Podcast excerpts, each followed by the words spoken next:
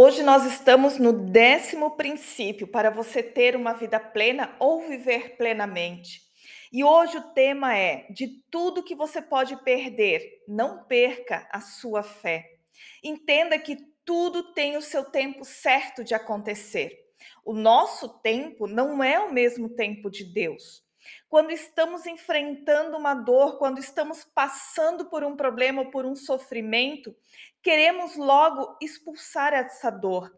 E isso acontece porque aprendemos na nossa sociedade que tudo deve ser rápido e vivemos a tirania do bem-estar. Afinal de contas, o que a internet nos mostra, o que as redes sociais nos mostram, é que sempre devemos estar bem. Mas entenda que a vida com Deus é viver na contramão desse mundo e é ter a contracultura dessa sociedade. Saiba que existem coisas que somente vamos aprender no meio da dor e do sofrimento e que Deus tem o tempo determinado para todas as coisas.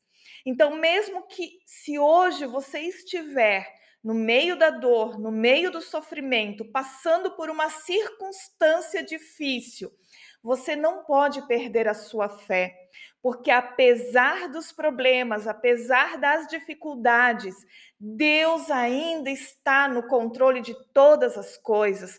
Continue confiando, continue crendo, porque Ele cuida de você.